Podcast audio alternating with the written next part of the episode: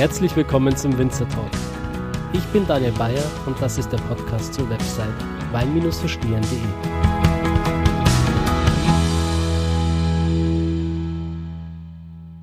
Herzlich willkommen zu einer neuen Folge des Winzer Talks. Wir sind jetzt gerade gut zwei Stunden durch Ungarn gefahren, über holprige Straßen und äh, haben uns bei der Gelegenheit auch mal richtig verfahren, weil das Navigationssystem einfach nicht mehr das Neueste ist. Aber wir sind jetzt trotzdem am Ziel im Südburgenland, sind wir jetzt hinten wieder rausgekommen und ich sitze jetzt gegenüber vom Andreas. Hallo Andi. Ja, hallo, servus. Servus. Ähm, wir sind jetzt im Weingut Groß und vielleicht äh, holst du die Zuhörer kurz ab und stellst dich mal kurz vor. Ja, hallo, mein Name ist Andreas Groß. Ähm, ich führe das Weingut ähm, in dritter Generation mit meiner Frau Denise. Ähm, bin 37 Jahre alt und bin, ähm, wie soll ich sagen, eher Spätstarter oder, oder nicht Quereinsteiger, aber es war so, dass das Weingut äh, von meinen Eltern äh, im Nebenerwerb geführt wurde und wir haben lange Zeit war nicht klar, wer der Nachfolger werden soll oder wird. Es war nämlich so, ich habe dann äh, ein allgemeines, äh, eine allgemeine Schule begonnen und habe mir alle Wege offen gelassen. In der Zwischenzeit hat mein kleinerer Bruder die Weinbauschule gemacht in Klosterneuburg und dann war für mich klar, okay, er wird der Weinbauer habe seit Kindestagen immer mitgeholfen und wir waren immer im Weingarten, im Weinkeller bei, der, bei den Arbeiten dabei. Und ich bin dann nach Wien gegangen beruflich, äh, habe dort als Vertragsbediensteter begonnen zu arbeiten beim Bund und habe aber dann viel äh, Weinvertrieb, die Weinmessen in Wien gemacht, also immer, immer am Weingut mitgearbeitet. Nach dem Abschluss von Klosterneuburg von meinem Bruder ähm, hat er andere Interessen entwickelt und, und ist nach Deutschland gegangen. Hat jetzt Philosophie und Psychologie studiert. Oh, wow. In welcher Stadt? Also er war jetzt, er war in, in, in, in Tübingen, äh, zum Schluss in Mannheim und jetzt ist er in Münster, also immer weiter nach Norden gegangen. Immer höher. ähm, und dann war für zwei, drei Jahre eigentlich die, die Nachfolge dann unklar. Und dann habe ich mir gedacht, eigentlich taugt mir das Thema Wein doch sehr auch. Und, und Was hast du dann in der Zwischenzeit gearbeitet? Ich war bei der Finanzverwaltung Ah, okay. ähm, als Vertragsbediensteter in Wien Aha.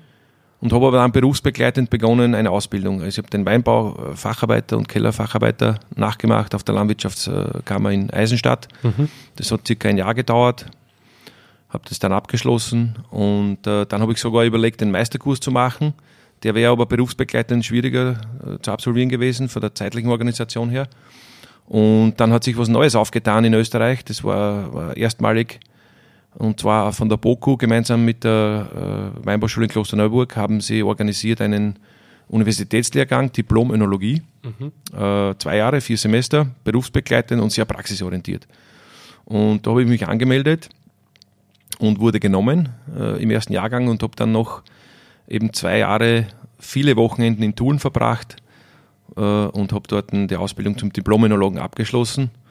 Und für mich war das dann so, dass ich gesagt habe, jetzt vom Know-how her und von der Ausbildung her wäre ich jetzt bereit, zurück ins Burgenland zu gehen. Habe eine äh, wundervolle Partnerin in Wien gefunden, die auch, ähm, die, auch, die, auch, die ich es auch aufs Land gezogen hat und die gesagt hat, sie, sie würde da dabei sein und mit mir das machen wollen. Da waren die Eltern bestimmt froh, oder? Ja, ja, die waren sehr froh. und äh, habe dann stufenweise eben begonnen, ähm, ins Weingut einzusteigen. Das heißt, ich habe zuerst einmal auf Teilzeit reduziert, bin dann nur mehr äh, drei Tage in Wien arbeiten gegangen. Und seit 1. Mai bin ich jetzt Vollzeit im Weingut daheim. Seit 1. Mai. Seit 1. Mai, genau, Dieses Jahr? dieses Jahr. Ah, ich dachte schon länger. Nein, ähm, seit 1. Mai bin ich nicht mehr, äh, also nur mehr Vollzeit äh, Aha. im Weingut. Wow. Wir haben auch äh, neue Weingärten ausgepflanzt, dazu gepachtet, eben das Weingut vergrößert. Äh, wir haben auch 2015 den Zubau hier gemacht. Wie viele Hektar habt ihr jetzt? Jetzt äh, haben wir sieben Hektar. Mhm. Davon sind zwei Hektar aber noch nicht im Ertrag, also frisch ausgepflanzt.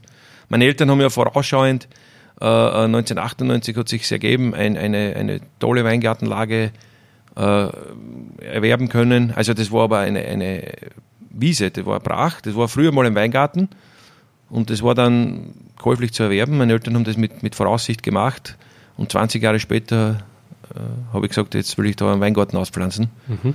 weil es einfach ein, eine Hochplateaulage ist, äh, Südausrichtung, leichte Südausrichtung und ja, Was haben wir da für den Boden? wir haben bei uns die Böden sind eher schwere Lehmböden mit einem hohen Eisenanteil. Wir haben es noch nicht äh, überprüft, aber in, in circa fünf bis sieben Meter unter der Erde sollte dann irgendwo eine, eine Schieferschicht beginnen, die sich am Eisenberg direkt äh, sehr nahe an, an den Boden, an den Rand äh, gelangt und hier bei uns äh, von einer dicken Lehmschicht eben bedeckt ist. Äh, das heißt, wir haben sehr tiefgründige Böden, wir haben sehr schwere Böden, viel Eisen im Boden, was dann die, die, die Weine eben typisch macht und äh, eine gewisse Mineralität erkennen lässt und, und sehr kraftvolle, strukturierte Rotweine ergibt. Mhm. Und das Gute an diesem Boden ist ja, dass ähm, gerade im Burgenland hat man öfters mal die Hitze, ähm, dass der Boden es locker wegstecken kann, beziehungsweise die Reben, oder? Weil ja das Wasser gespeichert wird. Genau, äh, wir haben, äh, bei uns gibt es ke keinen Betrieb, der eigentlich bewässert. Aha. ist auch bei uns nicht notwendig. Wir haben so viel Feuchtigkeit im Boden und die älteren Anlagen wurzeln auch so tief, dass da eben die Feuchtigkeit äh, immer gut äh, eben an den Rebstock kommt. Aha. Dafür hat man aber öfters so Überschwemmungen, oder? So kleine Lachen am Neusiedler See und so. Ja, am Neusiedler See kann das durchaus sein. Bei uns eben in den Hanglagen, wir haben ja äh, reine Hanglagen. Das heißt, im, in der Ebene gibt es keinen Weinbau, aus diversen Gründen, Frostgrenze natürlich auch. Es war auch historisch gesehen so, dass halt viele äh, gemischte Landwirtschaft hatten und dann eben die äh, Ackerbau im Tal und Weinbau im, in den Hanglagen praktiziert wurde. Frost, Spätfrost, auch wieder aktuelles Thema, ist halt natürlich äh, dadurch, dass die kalte Luft äh, absinkt, in den Hanglagen ein bisschen weniger gefährdet. Oder die Gefahr ist nicht so groß. Und ja, also wir haben, wir haben ähm, viel Feuchtigkeit im Boden.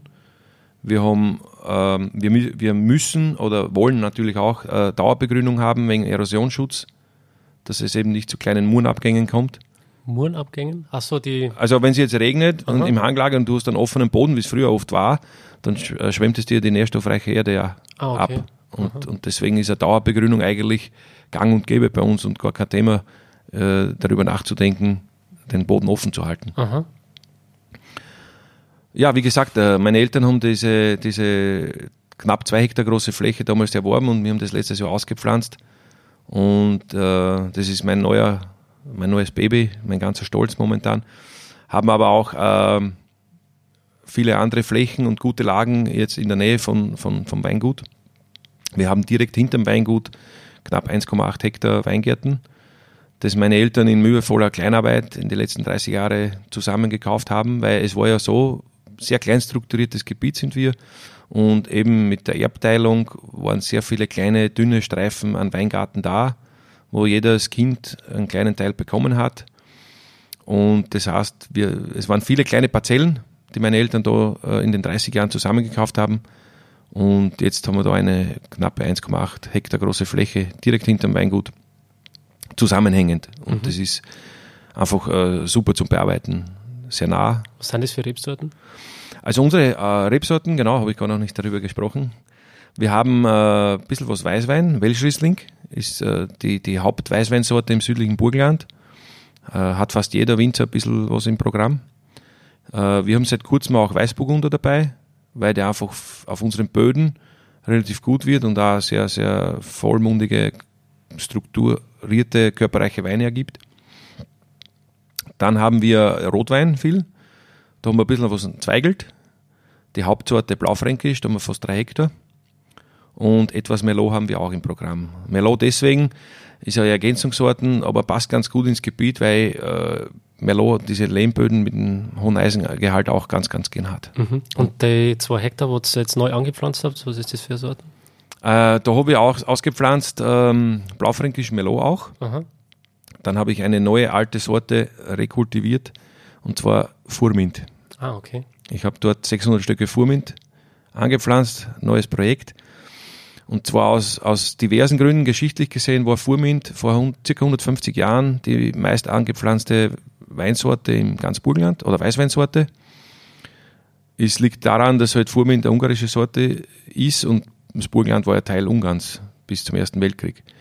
Und ähm, ist dann durch, die, durch, die, durch das Ende der K&K-Monarchie, Österreich-Ungarn wurde getrennt, ist diese Sorte, weil die Rebschulen, die äh, Furmint äh, angeboten haben, waren alle im heutigen Ungarn. Das heißt, im Burgland hat, hat man nicht mehr so leicht äh, Furminsetzlinge erhalten können. Und dann hat man sich nach Westen orientiert und einfach vor Frankreich oder andere Sorten eben ausgepflanzt. Mhm. Und es hat sich Furmint eigentlich dann nur mehr in Rust äh, ein bisschen äh, gehalten und es gibt jetzt, glaube ich, knapp 10, 11 Hektar, ganz Österreich, wovon neun oder zehn fast äh, also in Rust stehen. Mhm. Und äh, Wenzel Michael, der ist da ein Pionier und, und einer der größten Furmint-Winzer. Bei dem war ich äh, schon hospitieren sozusagen, haben wir ein bisschen plaudert drüber. Und da sind halt so Dinge aufgekommen, wie eben, dass das Furmint Blaufränkisch Lagen benötigt, also auf Blaufränkisch Lagen gut wird. Der weiße Konterpart zum Blaufränkisch haben viele schon gesagt. Mhm. Furmint wird auch in den letzten Jahren, also ist Haupt, Hauptproduktion, äh, also Hauptanbaugebiet ist es Tokai und es wird viel Süßwein mit Furmint produziert. Auch im Rust ist äh, wieder zur Süßweinproduktion herangezogen. Aber die letzten Jahre werden immer öfter auch trockene Furmints gekeltert und das sind sehr, sehr interessante, kräftige, vollmundige Weine mit, einem, mit einer hohen Säure. Warum de, was haben die für eine Primärfrucht? Primärfrucht ist Birne, Quitte in die Richtung. Aha. Ist aber jetzt vom Aroma und vom Bouquet gar nicht so laut wie jetzt, zum Beispiel Muscatella oder Sauvignon. Und ähm, ist eine ganz spannende Sorte, weil es einfach auch im Hinblick auf die Erwärmung und den Klimawandel interessant ist. Äh, ist eine spätreifende Sorte, hält die Säure gut, also verliert die Säure nicht äh, so stark, ist vielleicht doch vergleichbar mit dem Riesling etwas, mhm. passt aber vielleicht ein bisschen besser vom Klima und vom Boden her in unserer Region als der Riesling. Kennst du den Lindenblättrigen? Lindenblättrigen kenne ich, ja. ja. Das macht der Umatum zum Beispiel auch. Der hat sich, glaube ich, auch aus Ungarn inspirieren lassen und auch im Hinblick auf äh, den Klimawandel dann quasi da reagiert und macht jetzt da mit dem Lindenblättrigen auch schon Experimente und Weine. Ja, da tut sich was in der, in der Szene und ein paar probieren und, und ich war auch im, im, im Jänner jetzt beim Ökosozialen Forum, äh, wo es um die Zukunft des Weinbaus, also ein, ein, ein Fachtag war, da ist um das Thema Klimawandel gegangen, wo in, in einem Vortrag dann eben schon Sorten empfohlen wurden oder, oder genannt wurden, die im Klimawandel, im Hinblick auf den Klimawandel vielleicht interessant sind. Da wurde auch Furmint genannt und das hat mir eigentlich bestätigt, mhm. dass ich da vielleicht aufs richtige Pferd setze weil es einfach vor 20 Jahren vielleicht äh, gar nicht so leicht gewesen wäre, dass die Sorte Furmint bei uns im Südburgenland ausreift. Mhm. Und wenn das, wenn das äh, Zeug nicht reif gelesen wird, also mindestens 19 bis 20 kmw sollte man haben, steht sogar im, im, im Lehrbuch. Ansonsten sind es sehr, sehr säurebetonte, nicht ganz, ähm, also sehr grüne Weine. Mhm. Wie wirst du den dann ausbauen? Hast du da schon ein Bild im Kopf, wie der dann auch schmecken wird? Ähm, Genau noch nicht. Also ich habe schon einige Furmins verkostet. Das macht auch der, das Weingut Groß aus Südsteiermark. Ein, ein, äh, gleicher Name, ja, anders geschrieben. Ja? ja. Okay, mit zwei S. Die haben auch in Slowenien, glaube ich, ja. ähm, ein, ein bisschen Furmint. Also das war ja Ungarn, Österreich, Slowenien, dieses Dreiländereck war Furmint einfach äh, verbreitet und das, da hat es ja keine Grenzen gegeben. Und ähm, also der, der Furmint, der, der Gefällt mir sehr gut. Mhm. Vom Groß, den habe ich schon gekostet. Auch der Wenzel macht gute Sachen. Also ich hätte es eher also sehr reif gelesen, wird wahrscheinlich hoch im Alkohol sein, aber mit einer animierenden Säure, trocken ausgebaut. Äh, ich will das im Holzfass lagern, im Lagerfass, ein bisschen Hefelagerung, ähm, also eher vollmundigen, cremigen. Mhm. Soli. Genau, Soli. Mhm. Das würde ich gern probieren und äh, dann schauen wir, was dabei rauskommt. Ja, hört sich auf jeden Fall gut an. Kann man ja. schon direkt jetzt was drunter vorstellen, auf jeden Fall. Genau. Ja, und äh, du hast dann deine Ausbildung quasi gemacht, bist dann relativ spät ins Weingut dazugekommen, hat, bist jetzt seit Mai quasi voll mit drin. Genau. Und äh, nebenbei hast du dann auch bei äh, Österreichs nächsten Top-Winzer mitgemacht und zwar mit großem Erfolg. Vielleicht äh, holst du die Zuhörer da nochmal kurz ab und erklärst, ähm, äh, was das Format ist Genau. Ähm, es war, es war ähm, eigentlich zeitlich hat es super gepasst, weil im März 2017 äh, habe ich die, die BOKU, den Lehrgang Diplom-Önologie abgeschlossen und im März 2017 hat die Show gestartet, die Dreharbeiten. Und äh, ich habe damals zu meiner Frau gesagt, es wird jetzt wieder mehr Zeit füreinander da sein. Die, die, die Studienzeit ist vorbei. Viele Wochen waren draufgegangen. Sie hat da sehr stark zu mir gehalten und gestanden und hat gesagt, mach das. äh, auch wenn wenig Freizeit überbleibt. Und dann starte ich in diese Show mit den Dreharbeiten, wo wieder viel Urlaub und viel Zeit draufgegangen ist. es hat sich dann eigentlich auch kein Sommerurlaub äh, ergeben, oder ist sie nicht ausgegangen, weil ich eben noch, eben noch berufstätig war und die ganzen Urlaubstage für die Dreharbeiten draufgegangen sind. Aber es hat sich dann im Endeffekt ausgezahlt, weil, also wie gesagt, ich habe den Aufruf damals im Fernsehen gehört und habe mich dann nochmal erkundigt, ähm, nachgefragt, wie das Format eben ausschauen soll und was da, was da geplant ist. Und habe gesagt, ich, ich würde schon gerne mitmachen. Ich bin ein junger Winzer, ein kleines Weingut, das noch eher unbekannt ist und das wäre ein gutes Format eben, äh, um die Bekanntheit zu steigern. Mir war aber wichtig, dass da eben das äh, auf einem hohen Niveau stattfindet und ohne irgendwelche gegenseitig anpatzen oder irgendwen schlecht machen oder irgendwo ähm, Drama zu produzieren, wie man es auf, aus, aus ähnlichen TV-Formaten vielleicht kennt, mhm. weil es ja doch irgendwie eine Reality-Show war oder eine Casting-Show eigentlich. Und äh, da habe ich mit Leo Hillinger, der die, die Idee zu der Sendung gehabt hat, äh, auch einige Gespräche geführt im Vorhinein und der hat mir gesagt, er, seine, sein Ziel ist ja auch, dass er das, das, das Winzertum gut präsentiert und, und, und unter einem, ja, einfach zeigen will, was dahinter steckt, hinter einer Flasche Wein. Und die Winzer, die Teilnehmer über das ganze Jahr im Weingarten, im Weinkeller begleiten will und einfach den, den, den TV-Konsumenten zeigen will, was, was, was da alles dazugehört, ohne dass er aber jeden, äh, jemanden schlecht dastehen lassen will. Das heißt, ähm, das war überhaupt nicht das Ziel und ist auch nicht passiert und das hat mir sehr, sehr gut gefallen, weil ich mit den Kandidaten teilweise noch sehr guten Kontakt habe und dort Freundschaften entstanden sind. Und das war schon eine richtige eingeschworene Truppe. Und äh, man hat sehr viel gelernt dabei.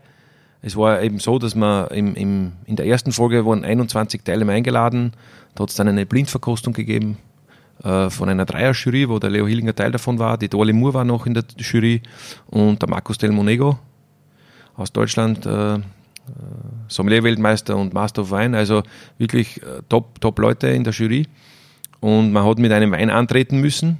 In der ersten Folge, da war noch nicht bekannt, welcher Winzer, wie der ausschaut, wer das ist, sondern da wurde mal nur der Wein äh, in der, äh, bewertet und da hat es Duelle gegeben. Weißweinduelle und Rotweinduelle. Und ich habe mich im Rotweinduell durchgesetzt mit dem Eisenberg DRC Reserve 2012. Das war ein super Wein. Wurde hochgelobt von der Jury. Und dann war ich bei den letzten acht Kandidaten dabei, die eben dann in die erste Folge gegangen, also in die zweite Folge eigentlich gegangen sind, wo dann Challenges auf die Teilnehmer gewartet haben. Das waren verschiedene Sachen wie Blindverkostungen aus schwarzen Gläsern, Sorte zu erkennen, äh, die Sorte im Weingarten an den Triebspitzen, Blättern und Gescheinen zu erkennen. Und das muss man auch dazu sagen, immer ein bisschen unter Zeitdruck. Das kommt nämlich auch dazu, weil wenn ich alle Zeit der Welt habe, komme ich vielleicht irgendwann drauf. Mhm. Aber wenn ich sage, drei Sorten im Weingarten zu erkennen in fünf Minuten, wo die Reihen aber weit auseinander sind, wo ich vielleicht noch laufen muss dabei und ein bisschen Stress habe. Das war nämlich, glaube ich, das Ziel auch, dass man da ein bisschen Stress hat und, und das war dann gar nicht so einfach. Ja, das glaube ich. Wir haben Weine zu Speisen finden müssen, Speisenbegleitung. Eine Sommelier-Challenge hat es gegeben, wo man äh, Weinservice dekantieren über eine Kerze, Schaumweinservice, wo man bewertet wurde, ähnlich die, wie die Sommeliers bei den Sommelier-Wettkämpfen. Äh, eine fremdsprachige Challenge hat es gegeben, wo man einem äh, Importeur aus dem Ausland eben die Weine schmackhaft machen sollte, wo die Englischkenntnisse überprüft wurden. Und es war sehr, sehr spannend und ich wirklich viel, viel gelernt dabei. Habe mich auch immer intensiv darauf vorbereitet, auf die Aufgaben, so gut es halt gegangen ist. Und im Endeffekt hat sich glaube ich, ausgezahlt. Absolut. Ich habe das mit Spannung verfolgt. Also ich habe damals die Wiederholung angeschaut nochmal. Ähm, ich glaube, die kann man immer noch anschauen. Genau, gibt es noch, gibt's noch im Internet. Und wo ist denn da die Website? Wo das uh, www.puls4.com Genau, da können die Zuhörer auch mal reinschauen. Ist wirklich hochinteressant, die ganzen Folgen sind noch drin. Ähm, der Tom Strommer hat auch mitgemacht damals. Genau. Mit dem wir noch Kontakt haben, oder? Ja, ja, wir waren ja erst im Juni jetzt bei ihm im Heurigen, haben ihn besucht. Der Wegleitner Johnny äh, aus Apetlohn, den haben wir auch besucht jetzt. Mhm. Der war jetzt auch bei mir im Buschenschank. Wir haben bis gestern den Buschenschank äh, offen gehabt. Und ja, also wir haben ständig Kontakt und treffen uns dort und da bei Weinverkostungen mhm. oder besuchen uns gegenseitig. Genau. Und den Leo wahrscheinlich auch, oder? Genau, der Leo hat aber sehr, sehr wenig Zeit. Der ist immer viel unterwegs. Südafrika. Sie, genau. Jetzt ist er gerade wieder in Amerika, weil ich habe ihn zum Buschenschank eingeladen. Er hat dann gesagt, ah, Andi, leider habe Termine in Amerika. Aber er wird sich sehr freuen, wenn wir uns bald mal wiedersehen. Als, als äh, Preis hast du ja damals auch eine Reise mit dem Leo nach Südafrika gekriegt, oder? Genau, wir haben eine Südafrika-Reise gewonnen für zwei Personen und das war, das war für meine Frau dann quasi der Ersatz. Sie hat auf den Sommerurlaub 2017 für mich verzichtet und wir sind im April 2018 dann äh, nach Südafrika geflogen und sie war sehr happy drüber. Ich natürlich auch. War's in Konstanze, oder? Wir waren äh, in Constantia, genau, Constantia Glen haben wir auch äh, besucht. Wir haben, Mausi. Genau, ja. Die war aber nicht dort. Okay, ja, der ist Ich- auch immer in Zürich, oder? Genau, und die war aber, während der Dreharbeiten habe ich sie kennengelernt, weil sie ein Praktikum beim Leo gemacht hat oder bei der Ernte mitgeholfen hat beim, beim Leo. Mhm. Ähm, aber es war sehr, sehr spannend dort und, und wir haben eine super Betriebsführung bekommen. Es war dort gerade Ende der Lesezeit, es waren die Rotweine teilweise noch auf der Maische. Äh, welcher Monat war das? April, April. Mhm. Ende April. Genau, ist ja quasi die Jahreszeiten sind ja genau Spiegel entgegengesetzt Genau, genau. Deutschland. Und es war super spannend dort äh, Fassproben, Tankproben zu nehmen, also von den, von den Weißweinen, die schon fertig gegoren waren. Und der Kellermeister hat sich da persönlich Zeit genommen für uns. Kennst du das Weingut Constantia Nektar auch? Constantia Nektar kenne ich Das nicht. ist äh, auch in der Nähe von Constantia Glen. Okay. Und wenn der Podcast erscheint, bin ich genau auf dem Weingut. Ah, In cool. Südafrika. Ja, super. Und wahrscheinlich auch zu Besuch bei Constantia Glen. Ah, cool. Ja, fein. Genau. Ja. Ja, ja, wir haben dort Grut Constantia auch noch besucht. Das ist auch ein anderes Weingut dort. Aha. Wir haben insgesamt 15, 16 Weingüter besucht. Das ist riesig, oder? Unten in Constantia. Genau. Constantia und Stellenbosch waren wir auch, ja. Wow. Was hat dich am meisten interessiert? Was hat am meisten gefallen in Südafrika? ähm, wie, wie, wie stark das, das Thema Wein und Essen dort äh, kombiniert wird. Und in fast jedem Weingut gibt es ein Restaurant, ein Lokal, wo man das, die Weine zum perfekten Essen probieren kann und, und einfach der Genuss von, von ja, Kulinarik mit Wein. Mhm. Das haben sie sehr gut gemacht, sehr gut präsentiert, professionelle äh, Verkostungen dort. Das hat mir sehr, sehr stark imponiert. Nochmal zurück zum äh, Next Top Winzer. Was war so die größte Challenge für dich, die größte Herausforderung? Naja, es, es war so, dass die, die erste Challenge war die Blindverkostung in schwarzen Gläsern. Alle Weine gleich temperiert eingeschenkt. Also man hat nicht mal gewusst, ob ein roter oder ein weißer ist. Das war mal äh, der erste Punkt. Dann hat man mal sagen müssen, ist ein weißer oder ein roter. Das ist mir noch ganz gut gelungen. Die Sorten zu erkennen, da habe ich mich dann schwer getan. Und das, ja, es waren nordburgenländische Weine, es waren Weine vom Leo habe ich damals noch nicht so gut gekannt, beziehungsweise die Typizität oder die, es ist ja irgendwo immer regional unterschiedlich. Im Nordburgenland schmeckt ein Sauvignon Blanc, ein Muscateller vielleicht ein bisschen anders wie bei uns und äh, habe dort leider immer knapp daneben getippt und war dann eigentlich nach der ersten Folge schon ein bisschen am Zweifeln, ob ich da richtig bin, beziehungsweise ob das, ob das äh, sich ausgehen wird, dass ich da weiterkommen werde. Und habe dann eigentlich erst dann nachdem ich das überstanden hatte, Fahrt aufgenommen und habe gemerkt, ich muss mehr tun und mich mehr ins Zeug legen. Und dann ist es mir immer leichter gegangen. Auch, da, auch das, das vor der Kamera stehen. Das war am Anfang äh, vielleicht ein Hemmnis oder wenn man weiß, man wird gefilmt, war das am Anfang, war man nervös, aufgeregt und so weiter. Das hat man immer mehr abgelegt und dann zum Schluss hat man es gar nicht mehr wahrgenommen, dass da Kameras oder, oder Mikrofone oder irgendwas dabei ist. Das hat dich auf jeden Fall weiterentwickelt, oder? Auf jeden Fall, ja. ja. Einen Riesenschritt nach vorne braucht. Einen der persönlichen Entwicklung, Persönlichkeitsentwicklung. genau. Und jetzt kannst du alles quasi, die ganze Energie, die Erfahrung, was du genommen hast, kannst du in das Weingut reinstecken. Genau, das ist jetzt der Plan. Wir haben äh, einige Projekte vor, eben wie gesagt, neue Sorten. Ähm, wir wollen das, das Weingut jetzt bei, bei 7 Hektar mal belassen, also nicht viel größer werden in nächster Zeit, weil ich sage, die Qualität muss immer gegeben sein oder wir wollen die Qualität hochhalten, noch besser machen. Und ähm, für mich ist jetzt wichtig, dass ich versuche eben, weil wir, wir haben bis vor kurzem dreieinhalb Hektar bearbeitet im Nebenerwerb und haben, äh, waren sehr qualitätsorientiert. Und wir müssen, wir müssen schauen, dass wir jetzt die sieben Hektar möglichst auch auf dem Qualitätsniveau äh, verarbeiten und, und keltern. Mhm. Und da geht viel, viel Energie und Zeit auch in die Qualitätserhaltung oder Steigerung der jetzt schon vorhandenen Flächen und, und, und Weine. Wie, wie macht man das, dass man die Qualität sukzessive steigert? Naja, sagen wir mal so, wir haben jetzt, wir können, seit ich daheim bin und auch vorher schon mit der Teilzeitarbeit, wo ich zwei Tage mehr im Weingarten oder in, in, in zum, im Weingut verbringen konnte, man macht dann gewisse Arbeitsschritte und wir machen sehr viel händisch draußen mit dem Entblättern, mit dem Jäten, mit, dem, äh, mit der Laubarbeit. Wir versuchen da wirklich sehr, sehr genau das zu machen und ich probiere dann auch sehr viele Sachen aus, die sich vielleicht vorher zeitlich nicht ausgegangen sind. Wie wirkt sich wie wirken sich gewisse Arbeitsschritte auf die Qualität aus. Da gibt's, und da haben wir viele Ansätze geher, gehört von, das war ja so super beim Diplom-Studium, da sind Experten gekommen, die wirklich an der Forschung dran sind. Aktuelle Erkenntnisse, die in keinem Lehrbuch noch stehen, äh, wurden uns da mitgeteilt. Und äh, da haben wir versucht, gewisse Dinge eben auch, auch, auch auszuprobieren. Ne? Spätes Gipfeln oder Traubenteilen bei verschiedenen Sorten, wie wirkt sich das aus? Ist das notwendig? Äh, Blaufränkisch zum Beispiel hat eine dicke Schale, ist nicht so dichtbärig, da brauche ich Traubenteilen jetzt vielleicht gar nicht so äh, überlegen. Zweigel zum Beispiel macht Sinn, Weißburgunder auch. Ähm, und solche, solche Dinge kann man dann eher ausprobieren und dann, wenn es was bringt an der Qualität, kann man das, und da hat man jetzt einfach die Zeit dafür, ne? dass mhm. man das macht und dann auch, auch analysiert. Ich, ich habe jetzt auch begonnen, das war vorher nicht immer so. Äh, wir, wir bauen teilweise sehr viel in Fässern aus. Die Rotweine kommen alle ins Fass. Lagerfässer, 500 Liter Fässer, Barrikfässer, äh, verschiedene Toastings, verschiedene Hölzer, verschiedene Hersteller. Und, und das haben wir vorher, ja, wir haben auch zwei, drei Hersteller gehabt, haben das in Barrik gegeben. Guter Jahrgang muss man in Barrik geben, hat der Vater immer gesagt. Hat sich auch ein bisschen geändert. Und das ist einfach dann ja äh, eine Mixtur von diesen verschiedenen Barriques und aus praktikablen Gründen haben wir das dann oft so zusammengemischt, wie es passt. Und ich bin jetzt hergegangen und habe begonnen, äh, auch mit Freunden oder bekannten Winzern oder, oder Fachleuten, die halt irgendwo Freunde sind oder fast zur Familie gehören. Man setzt sich zusammen, äh, verkostet die verschiedenen Fässer, vom Toasting her, vom Holz her, macht blind, macht Notizen, welche wie der Wein wirkt und ich versuche herauszufinden, welche Hölzer, welche Fässer passen zu unserer Blaufränkische.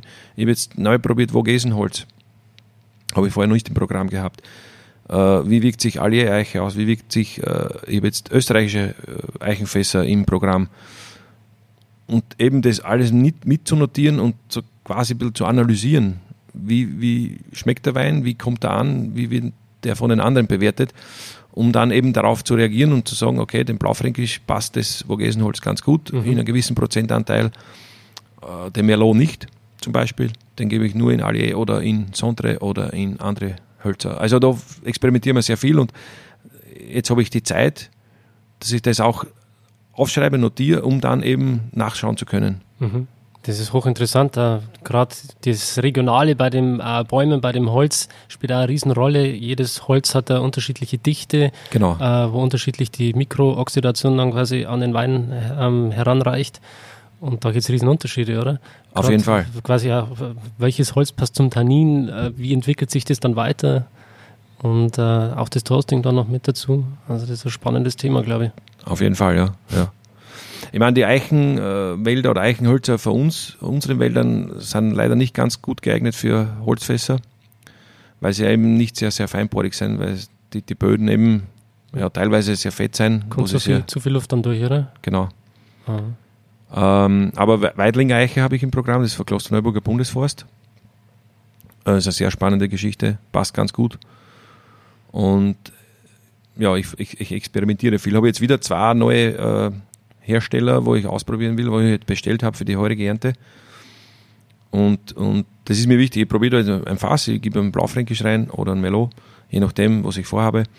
Und versuche das wirklich zu analysieren, zu notieren, um dann eben sagen zu können, okay, das machen wir weiter oder das lassen wir wieder. Mhm. Das sind dann Langzeittests im Prinzip, oder? Im Prinzip schon, ja. Aber ich, ich will irgendwie die richtige Mischung finden, weil mir ist es wichtig, dass, dass, ähm, dass die Weine, vor allem die Blaufränkischen, sehr herkunftstypisch schmecken, sehr einen Sortencharakter und die Herkunft eben erkennen lassen. Und das ist dann mit zu viel Holz oder zu internationaler Stilistik oft nicht, oft nicht äh, gegeben. Kaschiert dann wieder das Terror. Genau. Mein, mein, Vater war da ein bisschen, aber das war einfach die Entwicklung in den 90er Jahren, wo er dann begonnen hat, mit kleinen Holz, Holzfässern Wein zu machen, war das halt Mode und das ist auch im, überall im Burgenland dann teilweise stark praktiziert worden wo man jetzt wieder ein bisschen davon weggeht. Und wir äh, werden da jetzt vielleicht vorher, also nachher dann eher einen Reservewein kosten, der in Paris war, der vielleicht noch ein bisschen äh, viel Neuholz hatte. Mhm. und die neueren Jahrgänge,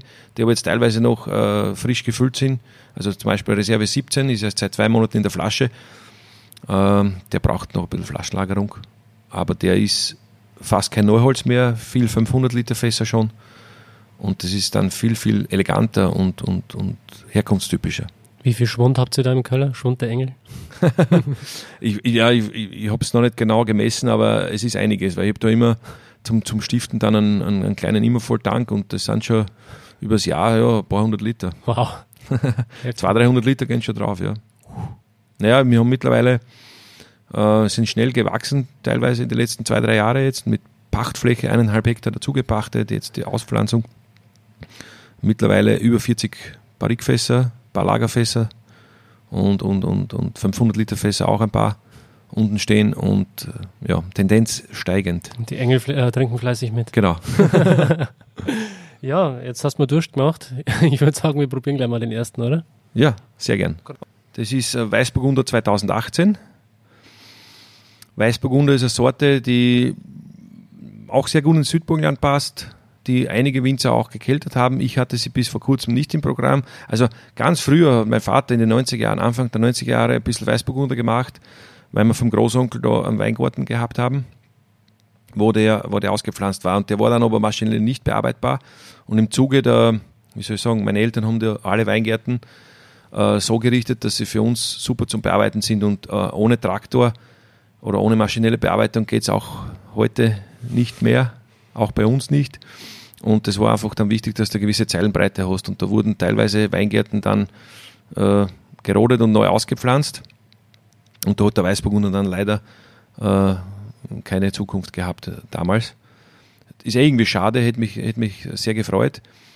Äh, und jetzt haben wir dann letztes Jahr dazu gepachten können, drei Reihen Weißburgunder, eine kleine Menge, knapp 1000 Liter.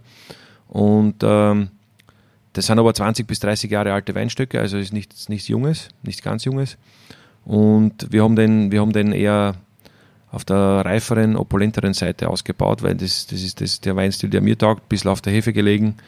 Mm, War ein Großteil im Tank. Es sind jetzt für die 1000 Liter 90 Liter vom Fass dazugekommen. Also eine ganz eine kleine Menge. Das hat ihm vielleicht ein bisschen Struktur gegeben oder hat ihm gut getan. Aber, aber im Sonsten ist es eher klassisch ausgebaut, aber doch sehr reif gewesen. Hat jetzt ein bisschen einen höheren Alkohol, stört ihm, glaube ich, gar nicht, aber also mir macht Spaß Mhm. und am besten schenke ich den gleich ein. Ja, sehr gerne. Zum Ja. Wohl. Zum Wohl, Prost. Also man hat da so typische eher gelbe Früchte als grüne Früchte. Er ist jetzt vielleicht eine Spur kühl, könnte man ruhig ein, zwei Grad Wärme einschenken. Aber es ist halt immer so, man, man kühlt die Weine, vor allem die Weißen ein und gerade jetzt im Juli, wenn es so heiß ist, muss man sie teilweise kälter einschenken, weil sie im Glas relativ rasch warm Klar, werden. Ja. Ein schöner Reifen Pfirsich habe ich da in der Nase. Ja, durchaus. Eine geile Salzigkeit. Ja, Das ist, das ist die Salzigkeit. Weil sie gefragt hat, wer kann das sein, dass ein Wein salzig ist? Jetzt ja, schmeckst du es. Und das gibt, also diese Salzigkeit, finde ich, gibt dem Wein immer so eine schöne Struktur und äh, Ecken und Kanten auch durchaus. genau. Und äh, macht direkt Lust auf den nächsten Schluck. Ja. Äh, wie gesagt, also mir, mir taugt der Wein super und wir haben jetzt zum Beispiel auch jetzt bei uns im Buschenschank, ich versuche dann immer, was passt da zum Essen dazu, was ist regional und mir hat das immer schon getaugt. Es ist in Frankreich so oder in anderen Ländern, was dort lokal produziert wird, passt super zu den Weinen und Genau. bei uns ist es nicht viel anders. Und wir haben da einen Produzenten gefunden, der macht äh, Ziegen- und Schafsfrischkäse. Das haben wir jetzt in Salatform beim Buschenschank angeboten. Und die Cremigkeit von diesem Ziegenfrischkäse mit der leichten Cremigkeit von diesem Wein, das ist einfach eine super, super. Kombination. Genau. Passt perfekt. In der Säure ist er relativ mild. Mhm. Weißburgunder hat nicht viel Säure. Stört da aber in dem Fall, glaube ich, gar nicht. Aber das ist ein wichtiger Punkt, wo du ansprichst mit dem Food Pairing, weil viele Leute sich da viel zu viel Gedanken machen und ich sage dann oftmals einfach bloß, überleg mal, wo der Wein herkommt und denk mal drüber nach, was die Leute da essen und dann äh, passiert das ganz von alleine, dass du eigentlich das passende Gericht dann dazu findest. Da. Genau, genau. Genau. ja, sehr guter Wein. Oder vielleicht diese leichte Nussigkeit, was Mhm. halt so Burgunder mit sich bringt. Am Gaumen dann eher, gell? Genau. Nussigkeit. Am Gaumen. Mhm. Und ähm, ist durchaus noch, glaube ich, legt noch zu ein bisschen, Wir haben den Ende März gefüllt. Wir füllen unsere Weißweine relativ spät. Ist auch vielleicht nicht im Trend oder gibt es in anderen Regionen, wo halt viel, viel Jungwein ge gekeltert wird oder ist ja, Österreich ist ja da ein bisschen ein eigene, eigenes Pflaster. Viele wollen schon im November den jungen Wein haben. Wird in manchen Regionen auch praktiziert. Wir sind ja ein kleines Weingut, haben da eh nicht die Mengen, dass wir da mitmachen könnten. Uh, und, und unsere Philosophie ist einfach, dem Wein Zeit geben über den Winter. Mhm. Der Wein wird fertig gemacht nach der Ernte, soweit, also die notwendigen Schritte gemacht. Wie geht es ja bei der Ernte vor? Uh, wir haben ausschließlich Handlese. Wir lesen das meiste in, in, in Großkisten. Ähm, haben das Traubenübernahmesystem umgestellt, also auf, mit, mit Stapler wird das abgeleert, also ohne Pumpen, ohne Schnecken, ohne Förderband kommt das in die Abwehrmaschine. Und ähm, je nachdem, welcher Weinstil oder welche, welche Sorte, wird das mehr oder weniger schnell abgepresst. Welschüssling, der jetzt eher schlank, fruchtig, frisch ist, das ist der, der Terrassenwein, der Einstiegswein, der Sommerwein, mit einer bekannten Säure und, und eher grünen Früchten, grüner Apfel, Zitrus. Der hat nicht viel Maischestandzeit, wird eher, eher klassisch Weißwein gemacht, äh, kühl vergoren beim Weißburgunder habe ich auch längere Maischestandzeit gehabt, ein bisschen Auslagerung und, und durchaus ähm, nicht ganz so kühl vergoren. Mhm. Bei den Rotweinen, die kommen dann in, in die werden auf der Maische vergoren, teilweise 7 bis 21 Tage, je nach Stilistik. Zweigelt als ist bei uns der Einstiegswein, eher auf der fruchtigen Seite, hat nicht so lange Maischestandzeiten, um eben nicht so viel Gerbstoff auszulaugen. Die, die, die Lagen- oder Topweine, äh, wie Blaufränkisch oder auch Merlot, sind durchaus länger auf der Schale. Mhm. Dann würde ich sagen, probieren wir gleich den nächsten, oder? Ja, jetzt gehen wir zum ersten Rotwein über. Mhm. Eisenberg DRC Klassik. Da habe ich jetzt Rotweingläser gerichtet. Mhm. Wir sind vom, von, von den Gläsern her jetzt äh, die Buschstangausstattung. Ein Universal Weißweinglas, ein Universal Rotweinglas, ähm, das wir auch jetzt äh, für unsere Gäste verwenden. Vielleicht kannst du kurz nochmal für die deutschen Zuhörer erklären, was ein Busch, äh, Buschenschank ist. Okay, ja, habe ich jetzt schon zwei, dreimal erwähnt. Ja. Äh, Buschenschank, das ist ähm, gesetzlich vom Josef II. 17, im, im, also Ende des 18. Jahrhunderts äh, festgelegt worden, dass da Weinerzeuger dürfen ihre Eigenerzeugnisse mit, mit etwas Essen äh, einen, einen, eigenen Ausschank machen, den, den eigenen Wein. Es heißt, in Wien heißt es Heuriger. Mhm. Bei unserem Land, also im Südburgenland, Buschenschank, so wie in der Steiermark. Ich glaube, Straßenwirtschaft gibt es in, in, Deutschland. Deutschland ja. Das mhm. ist was Ähnliches. Und da gibt es halt, ja, ist, eigentlich ist es immer so, kein warmes Essen, kein Cola, kein Bier, kein Kaffee. Also es gibt ein, zwei alkoholfreie Getränke, die man zukaufen darf. Mhm. Eine Limonade, ein Mineralwasser. Es gibt sonst noch nur Eigenerzeugnisse. Traubensaft, Wein und auch die, die Jause, die, die kalten Spezialitäten sind Salate, Brote, mit Aufstriche, Schinken, Käse, wird das meiste selber erzeugt oder aus der Region bei uns. Mhm. Vom befreundeten Fleischer, äh, Fleischer oder von den Ziegen- und Schafskäse von der Nachbarschaft oder die Bio-Eier oder das Gemüse wird alles entweder selbst hergestellt oder aus der Region zugekauft. Habt ihr da viele ungarische Einflüsse her von der Kulinarik? Auf jeden Fall, ja. Also es ist bei uns, äh, das war ja, als Kind war es mir eigentlich äh, nicht, nicht klar oder also zum Beispiel das Paprika wurde bei uns sehr, sehr viel verwendet bei manchen Speisen und dann erst, wie ich älter geworden bin, habe ich gemerkt, dass das im Rest Österreich gar nicht so praktiziert war. Ein Kartoffelsalat war für mich immer mit Paprika gewürzt und das war in Wien oder in der Steiermark gar nicht so. Ne? Gulasch und so weiter, es wird sehr viel gegessen bei uns. Also die ungarische, österreichische Küche ist ja sehr, sehr ähnlich aus der Monarchiezeit und gerade im Burgenland an der Grenze ist sehr, sind sehr viele ähnliche. Krammel Pogacal, was es bei uns gibt, sind ja auch aus, stammen ja auch aus Ungarn eigentlich. Was ist das? Das ist ein, ein Germteiggebäck mit Krammeln. Krammeln sind schon bekannt, gell? Ja. Die, die werden da fein gehackt eingearbeitet. Das ist eine sehr deftige Mehlspeise, oder Mehl, also Germ, Germteig, das dann mhm. zum, zum Wein super dazu passt. Wow, hört sich gut an. Ja, probieren wir den Wein. Genau. Oder? Das ist jetzt der Eisenberg DRC 2017, Klassik ausgebaut. Das ist der Einstiegs-Eisenberg DRC. Wobei da gibt's jetzt, äh, wird es in Zukunft auch Neuerungen geben. Wir sind gerade dabei vom Eisenberg DRC-Verband, da bin ich auch im Vorstand. Deshalb auf das, dieses äh, System aufzubauen auf ähm, Gebietswein, Ortswein, Lagenwein, diese mhm. Pyramide. Und in Zukunft wird dann der klassische Eisenberg DRC, das ist ja jetzt eigentlich schon der Gebietswein sein, wo eben aus dem ganzen Gebiet die Wir haben ja verschiedene Weingärten, auch in anderen, in Nachbarortschaften. Da, da kommt dann der Blaufränkisch Basiswein, wird das aus dem ganzen Gebiet. Kostet unter 10 Euro. Das ist jetzt irgendwie so für mich eine Marke, wo ich gesagt habe, äh, es gibt viele, die, die wollen, wie soll ich sagen, nicht Unmengen an Geld ausgeben für einen Wein und, und, und ich sage, Eisenberg DRC sollte sich jeder leisten können oder wollen. Und ähm, da bin ich mit unter 10 Euro beim Einstieg auf jeden Fall dabei. Mhm. Und der ist jetzt klassisch ausgebaut? Klassisch ausgebaut, genau. Das heißt bei uns großes Holz. Wir haben da große Lagerfässer, die eben nicht getoastet sind. Und der Wein liegt da zwischen 12 und 16 Monate drinnen. Mhm. Und eine Zeit lang ist er im Stahltank, bevor er da reinkommt. Und äh, eher auf der fruchtbetonten Seite, blaufränkisch äh, pur. Okay, na dann zum Wohl. Zum Wohl. Ist jetzt auch seit 10. Mai in der Flasche. Das heißt auch noch etwas jung vielleicht.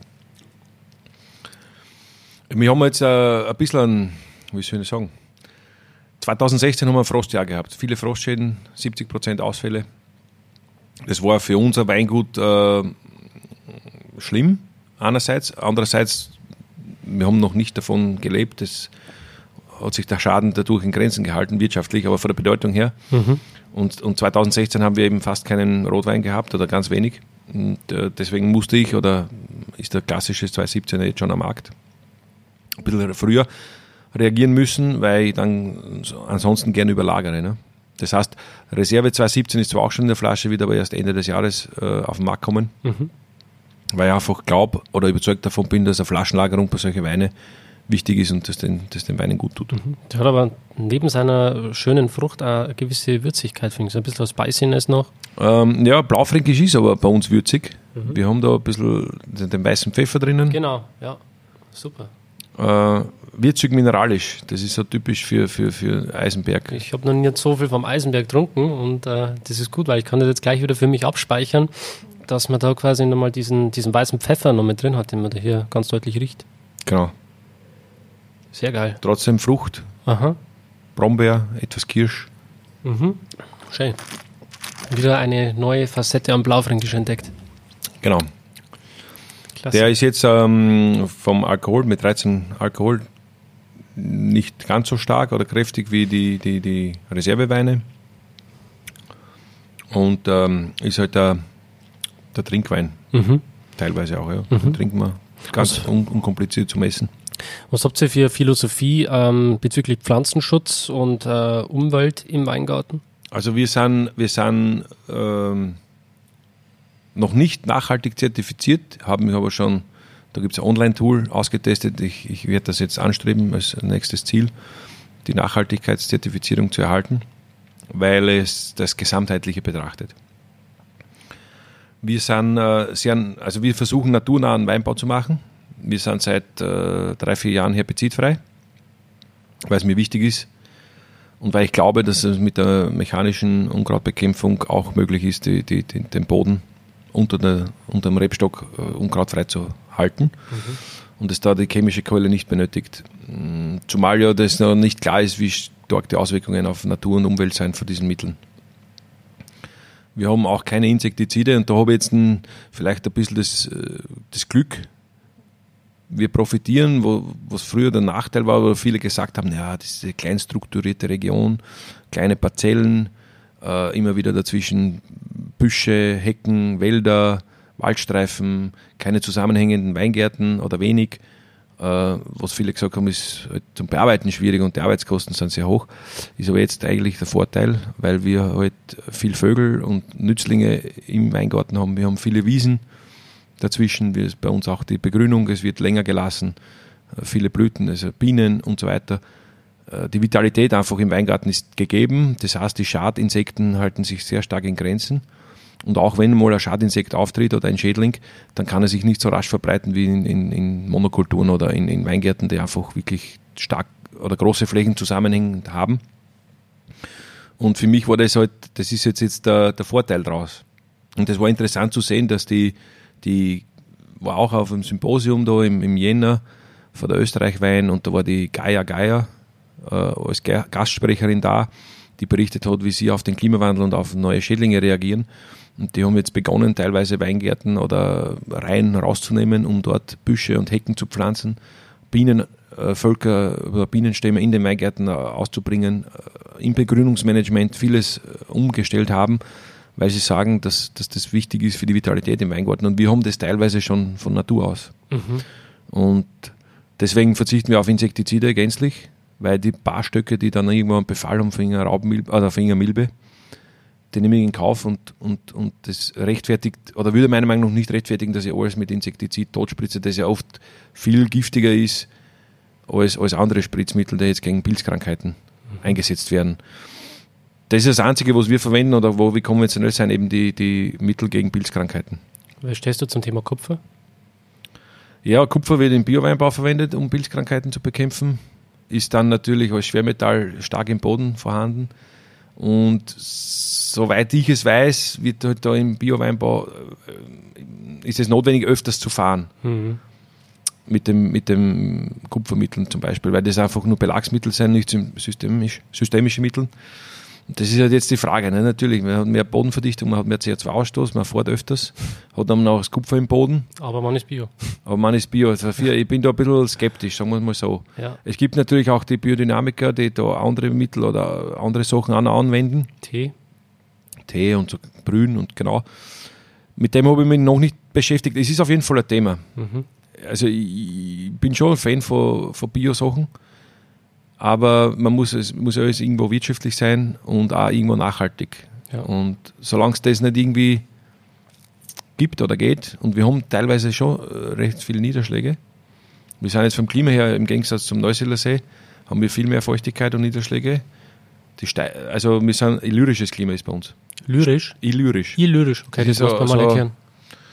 Äh, die Einflüsse vom pannonischen Klima mit äh, mediterranen Okay. Das heißt, wir bekommen viel Feuchtigkeit von Adriativs, was in der Steiermark noch mehr Feuchtigkeit macht. Steiermark ist aber eher kühl, weil sie nicht den pannonischen Einfluss haben, so wie wir. Mhm. Wir sind da irgendwo in der, in der, ja, in der Zwischenzone. Mhm.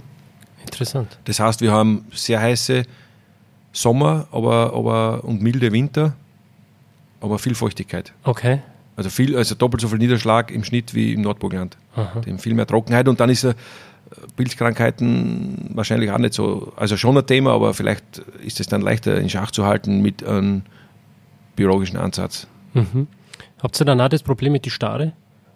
Das haben wir zum Glück nicht oder noch nicht. Ich weiß nicht, ob das irgendwann kommen wird, aber ich glaube nicht. Also äh, ich habe das schon gehört im Neusiedler See, wenn dann alles abgeändert ist, ziehen sie weiter ins Mittelburgland. und ich glaube, das Südburgland liegt halt gut versteckt. Ja, und das finden sie nicht so gut. ja, das ist Wahnsinn. Also wie wir hergefahren sind zum Neusiedler See, ist einmal der Himmel dunkel geworden. Da ist gerade mal so ein Vogelschwarm ja, äh, aufgestiegen. Habe ich schon gehört auf der, oder gesehen. Aha. Also wie gesagt, Stare ist bei uns jetzt nicht wirklich äh, ein Problem. Natürlich hat man Vögel, die, die da einzelne Bären und, und der Merlot ist da auch gefährdet. Der Name Merlot kommt ja vom Amsel, Merl, mhm. Fran französischen, weil eben die Vögel die Melotbeeren gerne verspeisen. Und wir haben da die ersten zwei Backstellen, also 10, 12 Steck, Stöcke, im, am, wo der Wald dann beginnt. Also unsere Reihen enden, dann ist ein kurzer Grünstreifen, dann hinterhalb kommt Wald und Hecke. Und die ersten 10, 12, 15 Stöcke, die sind meistens schon abgeerntet, wenn wir die Ernte beginnen das kann ich fast nicht verhindern. Ja, ich müsste einnetzen oder sonst irgendwas, aber für diese kleine Fläche. Oder Fressen die bloß die guten Bären oder? Ja, ja, sicher. Nur das Beste, oder? Ja. Wenn sie schon eine Vorselektion machen würden, wäre es nicht aber schlecht. Aber wir reagieren darauf, dass wir zum Beispiel dort gar nicht mehr ausdünnen. Lassen wir alles um, dort das quasi opfern wir oder, oder schenken wir den Vögeln. Und sie sind ja dann teilweise auch Helfer, wenn sie andere Schadinsekten vielleicht in Schach halten. Mhm. Also alles mit und in der Natur. Das ist unser Zugang. Geschlossener Kreislauf. Genau. Deswegen auch Dauerbegrünung, viele äh, Wiesenflächen daneben, äh, die nicht gemäht werden oder nur selten gemäht werden, Blüten, Blumen, auch in der Fahrgasse, Klee, verschiedene Kleesorten, Luzerne, Facelia und so weiter. Also wir versuchen über das Begrünungsmanagement, und das ist auch so ein Punkt, wo ich mich in Zukunft noch mehr damit beschäftigen will, was ist wirklich äh, förderlich für, für den Wasserhaushalt äh, Lockerung des Bodens.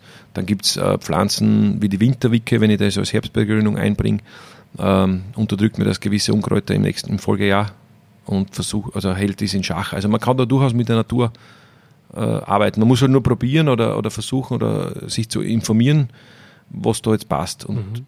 das ist natürlich ein bisschen zeitaufwendig, aber mir ist es wert, nicht? Weil wenn ich jetzt einfach den, den Standard Spritzplan, Standardbearbeitungsplan übernehme, werde ich vielleicht präventiv vieles verhindern, aber auch vieles zerstören vielleicht. Ne? Mhm. Das gar nicht notwendig wäre, wenn ich einfach auf die Natur schaue. Mhm.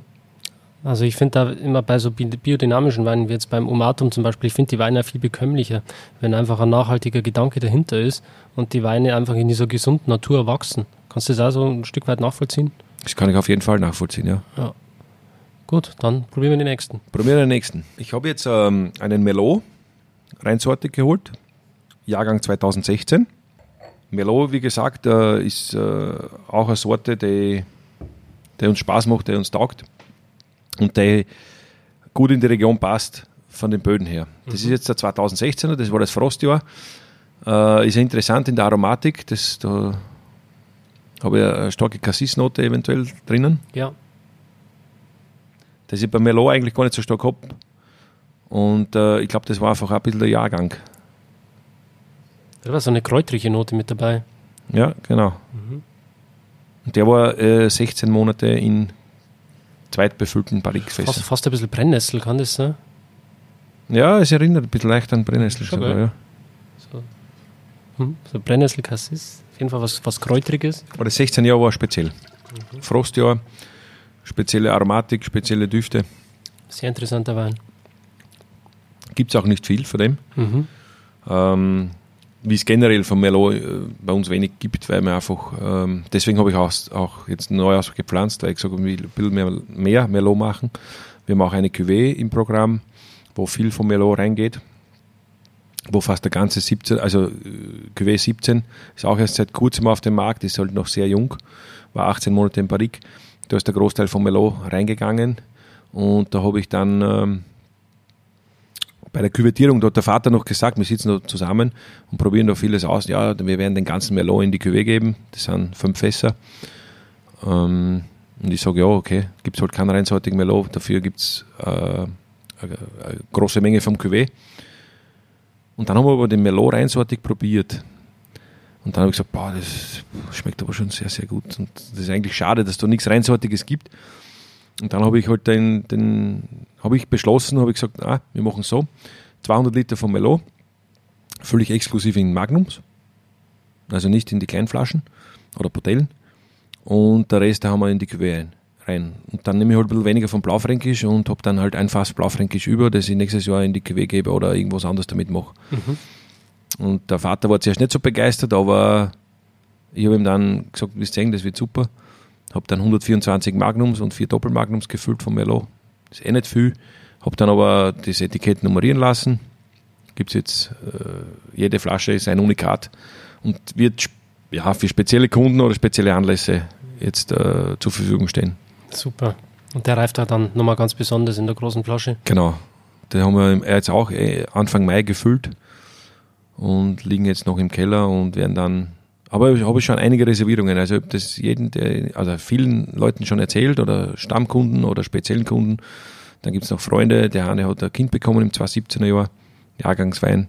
Und er hat gesagt, da brauche ich schon zwei, drei Flaschen für Super. Jubiläen. Also es ist schon, schon einiges reserviert, aber es ist noch ein bisschen was da und wird aber nicht offiziell auf der Weinkarte angeboten, sondern nur auf Nachfrage oder wenn ich es anbiete für spezielle Kunden. Mhm. Jetzt weiß es halt jeder oder mehr Leute. Ja, vielleicht kriegst du jetzt dann bald eine, eine große Anfrage. Genau. Ja, ja ich würde thematisch gerne noch mal ganz kurz in Südafrika einhaken. Ähm, ja. Das Thema interessiert mich natürlich, gerade weil ich zum Erscheinungstermin an unten bin.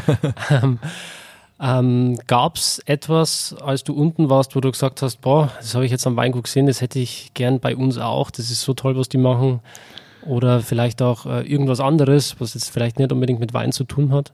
Mm, naja, jetzt, jetzt mit, von der Weinbereitung her natürlich, was, was spannend und interessant zum Sehen war, äh, dass dort Maischekühlung Standard ist.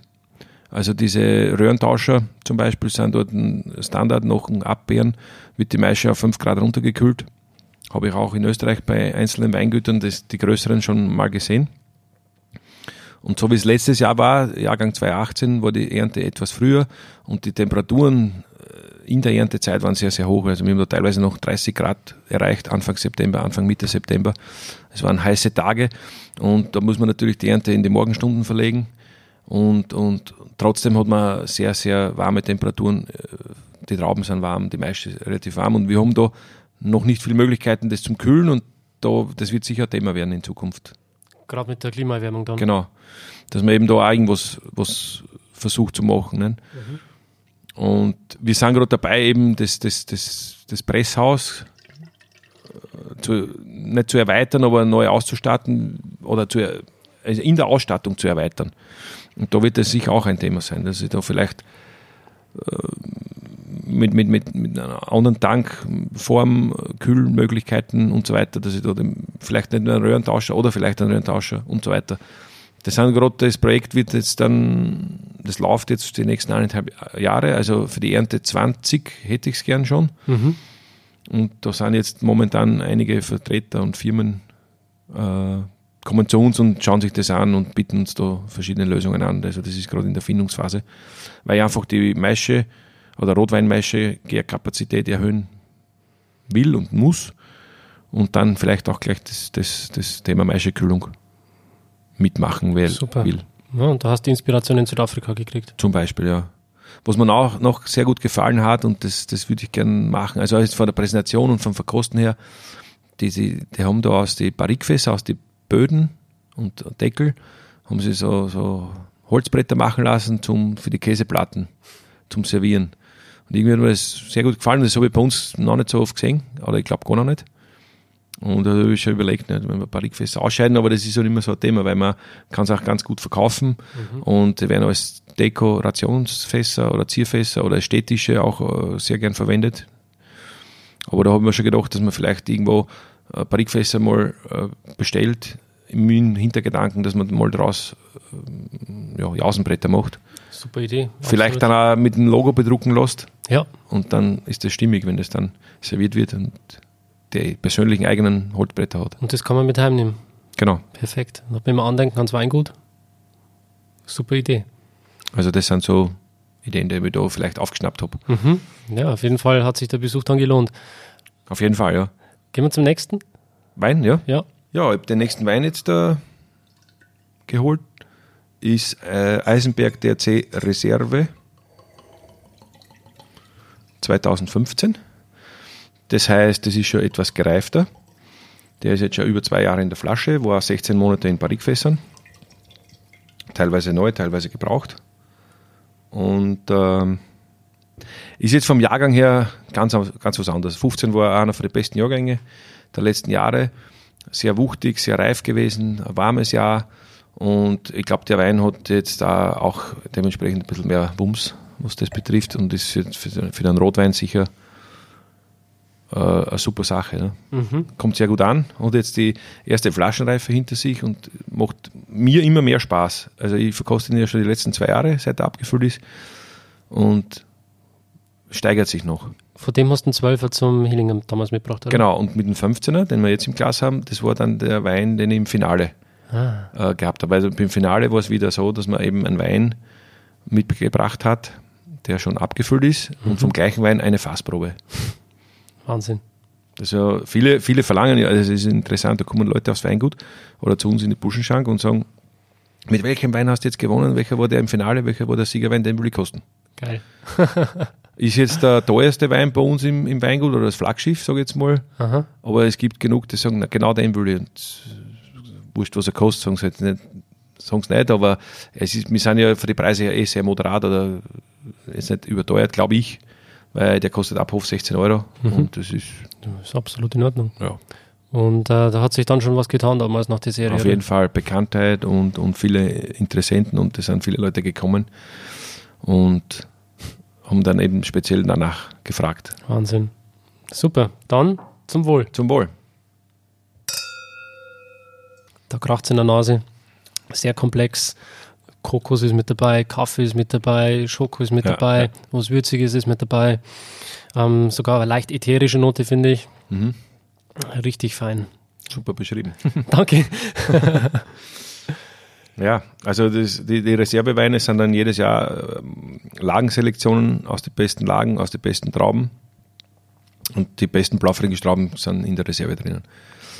Und in Zukunft wird es halt dann eben den Ortswein geben und die Lagenweine. Ich habe zwei Lagen, die ich dann äh, als Lagenweine ausbauen will. Reine Südlagen. Und wo die besten und reifsten blaufränkisch Trauben herkommen. Wow. Das ist schon großes Kino da im Glas. Also gerade wenn die Sachen dann reifen, ich glaube, das macht dann richtig, richtig Spaß. Ja, und man muss, muss dazu sagen, die, die, die, sind trotzdem noch jung, auch der 15er vielleicht. Mhm. Weil wir haben jetzt ähm, 11, 12 teilweise verkostet, die sind wirklich in einem super Zustand. Mhm. Und es ist halt so, dass man das an teilweise merkt, wenn die Flasche ein bisschen länger offen ist oder wenn man ein bisschen Luft gibt im Wein. Sind jetzt relativ gut erst offen habe ich frisch geöffnet. Also jetzt schon eine halbe Stunde oder so. Aber wenn man dann vielleicht noch ein, zwei Stunden mehr Luft gibt, wird das nochmal. Und das ist ein reiner Blaufränkisch. Das ist reiner Blaufränkisch. Wahnsinn. Ja, bei uns werden die Blaufränkische Spur anders für die Stilistik her. Da kann man meinen, wenn du das jetzt im Mittelburgenland äh, trinkst, dass dann eine Spur Syrah noch mit dabei ist. Aber da bringt quasi diese Würzigkeit vom Syrah euer Boden wieder mit. Genau. Ja. Das ist faszinierend. Super. Jetzt kann ich wirklich einmal den, den Unterschied machen zwischen Mittelburgenland, Südburgenland. Das genau. Ja. Und jede hat irgendwo ihre Berechtigung, jede Region und äh, macht für die Region typische Blaufränkische. Mhm. Und ich glaube, das, das, das ist das Spannende. Und das, ich sage jetzt vorsichtig, vorsichtig sage ich das, dass Blaufränkisch Burgenland eine super Geschichte ist. Absolut. Das und, und Nord, Mitte, Süd es gibt Unterschiede. Gigantisch, wenn mich die Leute immer fragen, sie wollen einen Rotwein trinken aus Italien, Spanien und so weiter, weil es ja bei uns in deutschsprachigen Ländern nur so dünne Wasserschnalzen gibt, dann sag ich, hast du schon mal äh, Blaufränk getrunken? ja. Da, kann man gerne was. damit anfangen, weil da kann man sich lange, lange Zeit damit beschäftigen, bevor man dann mal wirklich nach Spanien oder Italien und genau. so weiter runtergeht. Lagerpotenzial ist groß. Mhm. Äh, und, und, und was halt interessant ist auch beim Blaufränkisch, dass er eine gewisse Säure hat. Blaufränkisch hat Säure. Jetzt nicht vergleichbar mit Weißwein, Weißweinen, die viel Säure haben, aber er hat markant mehr Säure als viele andere Rotweine. Und das macht ihn aber langlebig. Und der, auf der Weinakademie, einer von den besten Verkoster, der Willi Balanjuk, hat schon zum, zu mir gesagt, ähm, was macht ein Wein lagerfähig? Es ist der wichtigste Faktor oder einer der wichtigsten Faktoren ist die Säure äh, der aber natürlich harmonisch und gut eingebunden sein muss und zum Gesamtprodukt. Wie hoch sind da die Säurewerte so? Ja, die sind jetzt nicht extrem hoch, aber wir sind da ja, zwischen 5,5 und 6. Mhm. Das ist durchaus schon mehr, als bei Merlot bin ich da immer niedriger. Ne? Mhm. Und wir machen natürlich auch äh, BSA bei Blaufränkisch, wie üblich bei Rotweinen. Oder bei unseren Rotweinen machen wir es bei allen. Aber, aber wir brauchen ja reife Säure. Wir brauchen ja Weinsäure, und der ist etwas höher als bei anderen Rotweinen. Und es, es gibt durchaus Weine die, die, oder Rotweine, die wenig Säure haben, die sind in der Jugend oder nach zwei, drei Jahren super. Aber wenn du noch 10, 15 Jahre in die Hand nimmst, haben sie vielleicht viel Alkohol und, und man muss ja dazu sagen, Tannin oder die äh, Holzfasslagerung bringt ja auch Gerbsäure in den Wein. Das ist ja wieder Säure, die die Haltbarkeit und fördert. Mhm. Oder die Langlebigkeit des Weines ist auch äh, die Gerbsäure, was da im Spiel ist, was das Tannin vermittelt. Und, und das ist einfach äh, das Geheimnis auch ein bisschen ne? von der Langlebigkeit von einem Wein. Absolut. Ja. Nur Alkohol allein ist es nicht. Aha. Und unsere Weine sind durchaus nicht die kräftigsten. Es gibt schon Jahre, wo wir dann die 14 Alkohol erreichen, aber wir versuchen, und es ist nicht notwendig, dass der Wein trotzdem eine Power und eine Opulenz und einen, Extrakt hat, sondern wir, wir versuchen, dass wir da mit 13,5 bis 14 Alkohol auskommen. Super. Also nicht zu reif, nicht zu dicht die Weine machen. Mhm. Das sind Anpunkte Weine. Perfekt im Balance, super Holzeinsatz, wirklich großes Kino. Also ich bin begeistert. Danke. Ich dachte sagen, jetzt probieren wir noch einen Uhudler. Ja. so, jetzt habe ich noch einen Udler geholt. Was ist ein Uhudler? Ja, das ist jetzt äh, so eine regionale Spezialität, sagen wir. Udler eigentlich eine einfach erzählte Geschichte vor ca. 150, 140 Jahren, Reblauskatastrophe, ganz Europa, viele Weingärten, viele äh, ja, mussten gerodet werden Es war einfach eine Katastrophe für, für den Weinbau in Europa. Und die Reblaus äh, hat, hat alles vernichtet oder vieles vernichtet. Und dann ist man hergegangen, hat von Amerika Rebsorten importiert, die Reblaus resistent sind. Da gibt es an die 20 Sorten, die aber alle den typischen Foxton, Udlerton in sich tragen und so, so diese äh, bärige, erdbeerige Note haben. Und das hat man dann ausgepflanzt, wahrscheinlich aus, ich kann es nicht ganz genau belegen, wahrscheinlich in ganz Europa sogar, soweit man das erzählt hat.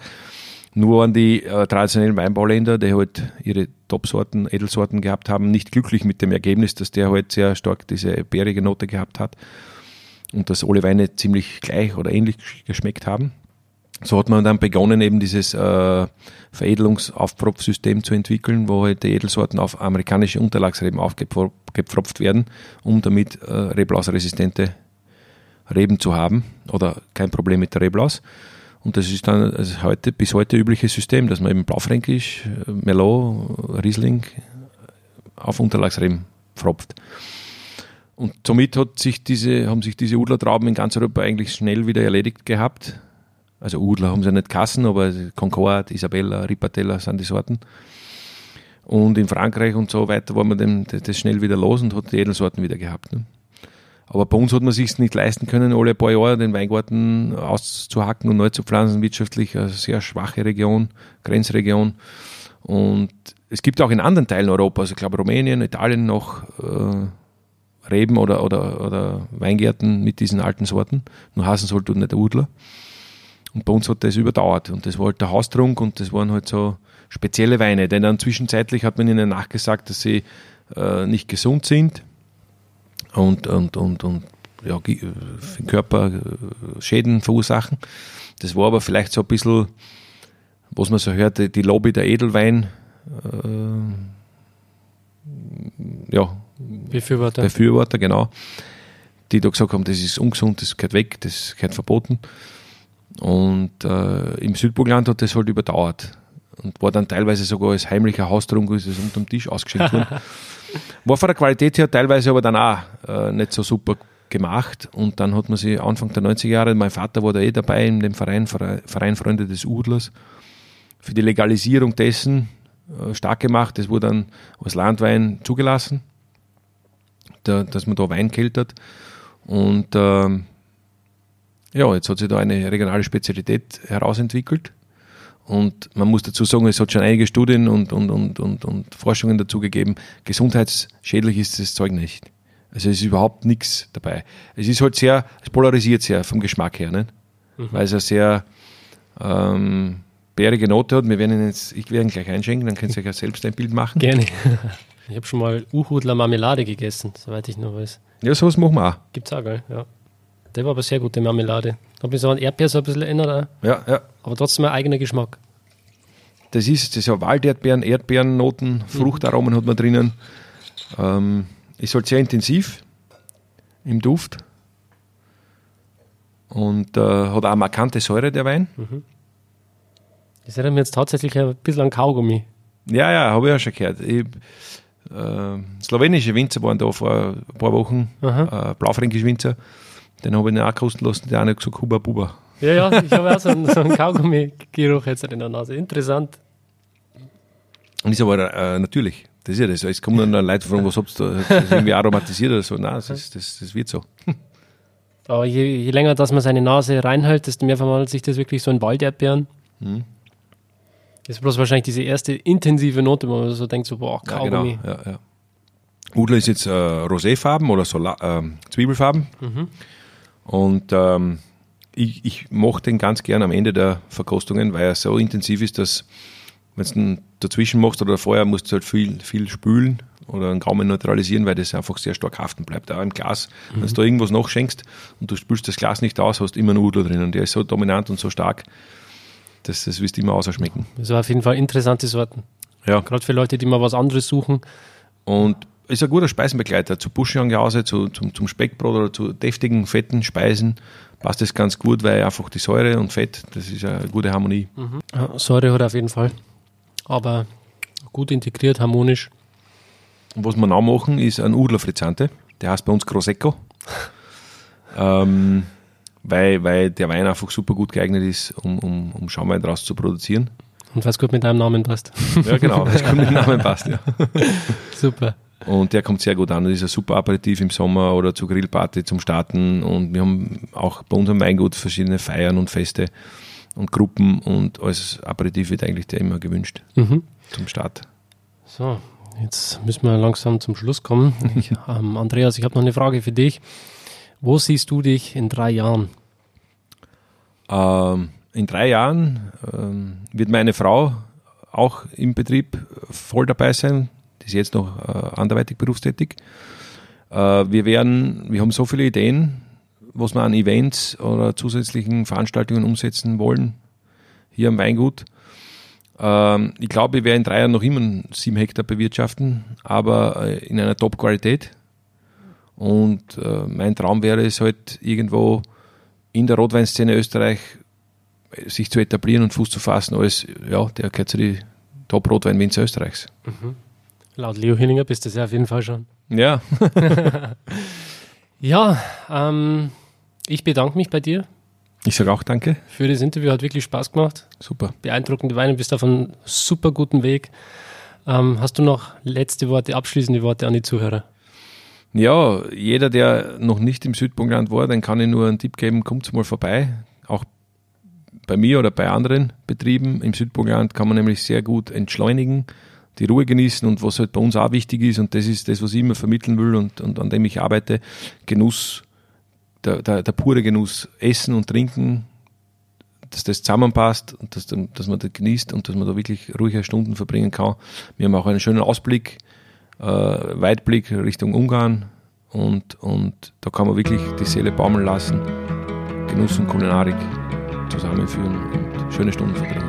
In diesem Sinne, bis zum nächsten Mal. Tschüss. Tschüss. Schön, dass du dabei warst. Wenn dir dieser Podcast gefallen hat, dann bewerte mich auf iTunes. Wenn du Fragen hast oder mehr Informationen zum Thema Wein suchst, dann schau auf meiner Website wein-verstehen.de vorbei. Bis zum nächsten Mal.